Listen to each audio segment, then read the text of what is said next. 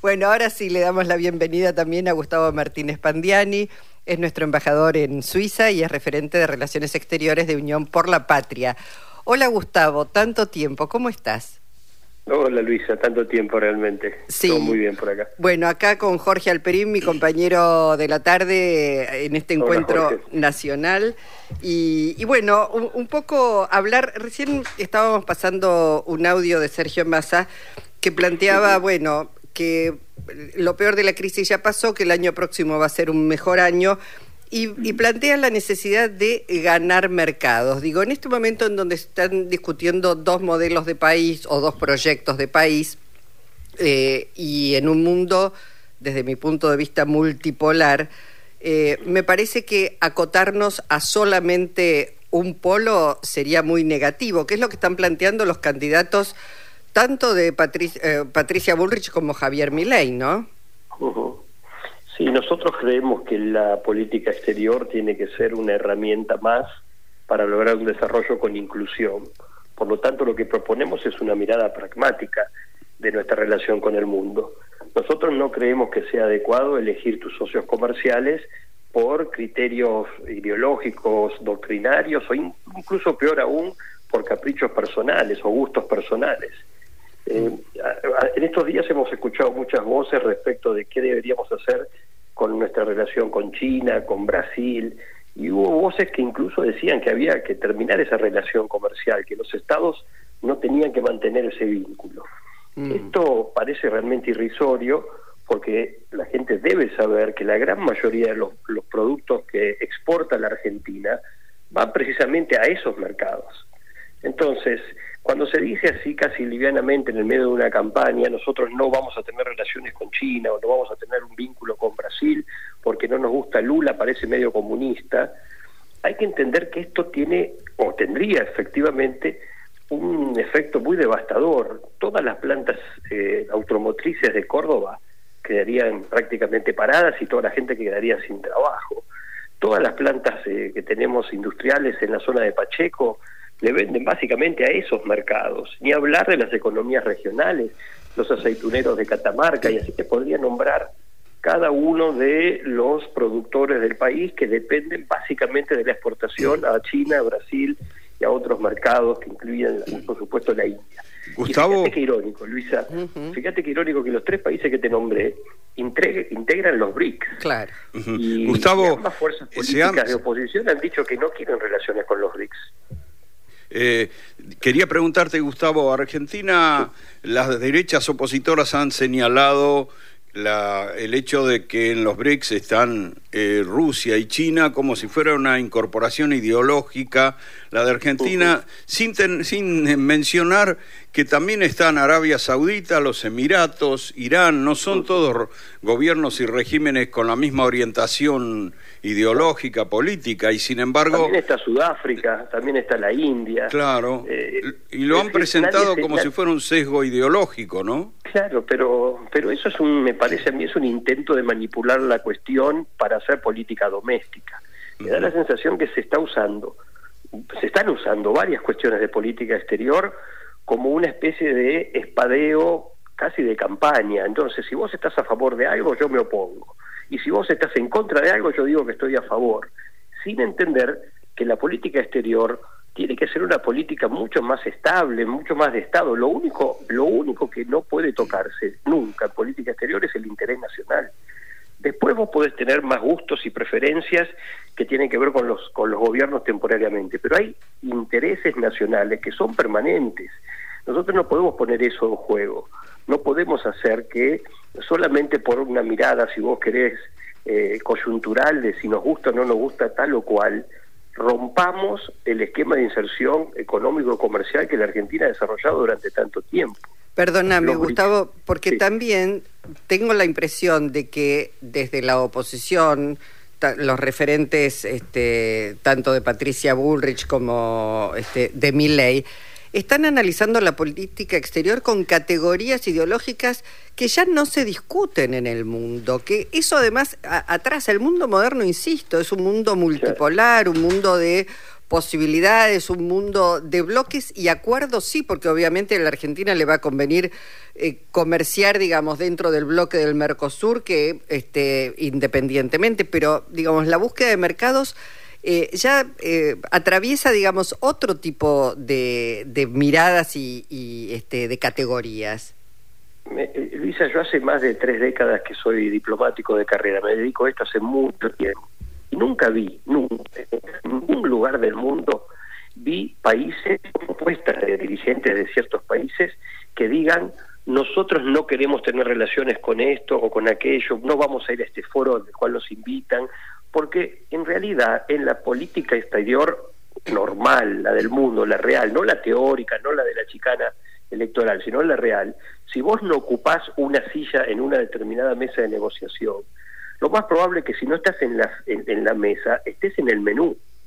Es decir, si vos no sos parte de esas discusiones, si no formás parte de esas discusiones, lo más probable es que vos te veas muy afectado por los resultados de esas discusiones. Entonces, no entrar al BRICS por una cuestión que tiene que ver con, dicen algunos que es con Rusia, otros dicen que es con, con Irán, es un es un muy, una muy mala idea desde el punto de vista estratégico, porque en ese BRICS vos tenés la segunda potencia mundial, que es China, la, la quinta potencia mundial, que es la India, y posiblemente la décimo tercera o cuarta potencia mundial, que es Brasil. Esos tres mercados constituyen un eje central para que vos puedas generar las divisas que la Argentina necesita. No podés no sentarse en esa mesa que además te están invitando de manera, yo te diría, excepcional. No son todos los países del mundo que pueden tener la posibilidad de sentarse en la mesa de los BRICS. Ahora, Gustavo. Cuando vos preguntás por qué no quieren, la verdad que las respuestas que te dan son muy vagas, muy livianas. No, porque tenemos este problema con Irán. No implica absolutamente para nada ingresar a los BRICS que vos no le puedas reclamar a Irán lo que le tenés que reclamar en lo que se refiere al famoso atentado. Ahora, Gustavo, no es un solo un problema de que lo usan para la campaña, el negar todo beneficio eh, de un acuerdo con los BRICS o de un ingreso a los BRICS, sino que de alguna manera, cuando gobernó Macri los cuatro años, eh, desalentó los bloques en los que estaba Argentina, como el Mercosur, el UNASUR, la CELAC, es decir, eh, no es solo para la campaña oponerse, sino que tienen una ideología que se impone a sus políticas incluso comerciales y, de socios, ¿no? Pero ni siquiera, Jorge, es posible eso, porque eh, escuchaba ayer que alguien decía, no, por eso eso lo tienen que hacer los privados, son las empresas, nosotros no tenemos nada que ver. Si quieren negociar con China, que negocien con China, y si quieren hacer negocios con Brasil, y el Estado no se tiene que meter. Esto es casi ridículo, porque todas las negociaciones a nivel internacional las hacen los gobiernos, las hacen los estados, no las hacen los jugadores privados. Los actores privados van después y son los protagonistas de vender, comprar, hacer negocios, invertir, pero para eso tiene que haber reglas de juego, tiene que haber marcos regulatorios, tiene que haber acuerdos, acuerdos comerciales. La, la, Organización Mundial del Comercio no es un lugar donde se sientan los empresarios, se sientan los gobiernos. Y así se ponen reglas de juego para para eh, ingresar o no ingresar a un mercado, medidas sanitarias. ¿A quién le puede ocurrir seriamente que los estados no tienen un papel para jugar en esta en este mundo de los negocios internacionales? No funciona así. Mm. Ni siquiera diría que no tienen la posibilidad de decir estoy de acuerdo o estoy de desacuerdo, porque no es materia opinable, es lo que sucede. Los Estados Unidos tienen un formidable servicio de burócratas que se ocupan de negociar en el, todo el mundo las reglas de juego para sus empresas.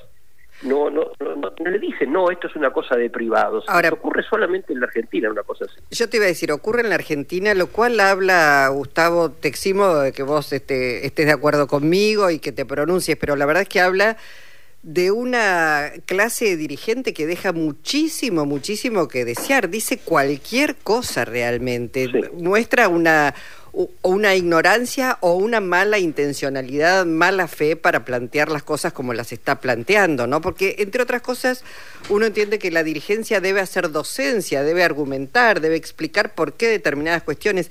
La verdad es que este, se manejan con eslogan casi. Sí, hay mucha, hay mucha liviandad en la argumentación y cuando uno intenta entrar en un debate un poquito más de fondo, bueno, no, en realidad son buenos o malos, y hay cosas que tienen que ver, como vos decís muy bien, casi con eslogans. Pero déjame darte un ejemplo concreto. Si vos exportás hoy en la Argentina, si la Argentina exporta hoy una tonelada de trigo, está exportando por 400 dólares en términos de lo que recauda por, por impuestos y crea un puesto de trabajo. Si la Argentina exporta una tonelada no de trigo, sino de fideos de trigo, estamos exportando por 1.300 dólares, estamos creando 11 puestos de trabajo. ¿A vos te parece que alguien no tiene que tener muy en claro qué es mejor lo segundo que lo primero? ¿O solamente queremos que ciertas compañías crezcan y, y ganen mucho dinero y que la gente se embrome? Nosotros no queremos una política de comercio exterior donde solo ganan cinco jugadores. Queremos exportar con valor agregado no queremos primarizar aún más la, la producción y la exportación de nuestros productos. Entonces ahí es donde creo yo es necesario una mirada estatal, gubernamental, no para ocupar el lugar de los privados. Después los negocios los harán las compañías, pero vos tenés que pujar para que la Argentina tenga la capacidad de crecer también a partir de su comercio exterior. Porque si vos tenés nada más que una mirada doméstica del, del desarrollo, te quedás rengo el mundo está interconectado, no importa si vos querés o no querés. No podés elegir tus socios comerciales por a quién Dios le rezan o qué tipo de organización social prefieren. Eso es disparatado. No sucede así en el mundo. El principal socio comercial de China es Estados Unidos y el principal socio comercial de Estados Unidos es China. Ah, ¿Cómo puede ser que tengamos que explicar todavía que eso es lo normal en el mundo. ¿Sabes quiénes tienen como primer socio comercial a China hoy en el mundo? Los tres países más grandes que tienen comercio con China. Japón, Corea del Sur y Estados Unidos. ¿A vos te suenan muy comunistas esos países? Pero además estamos hablando, Gustavo, de políticas de Estado y el problema es serio porque una mitad, por lo menos, de, de la sociedad, por lo menos si, si son representados por estas fuerzas opositoras, no mantendría una política de apertura a los BRICS, según lo que están diciendo. Es decir, que Argentina se estaría bandeando de una política a otra, lo cual no la favorecería, ¿no?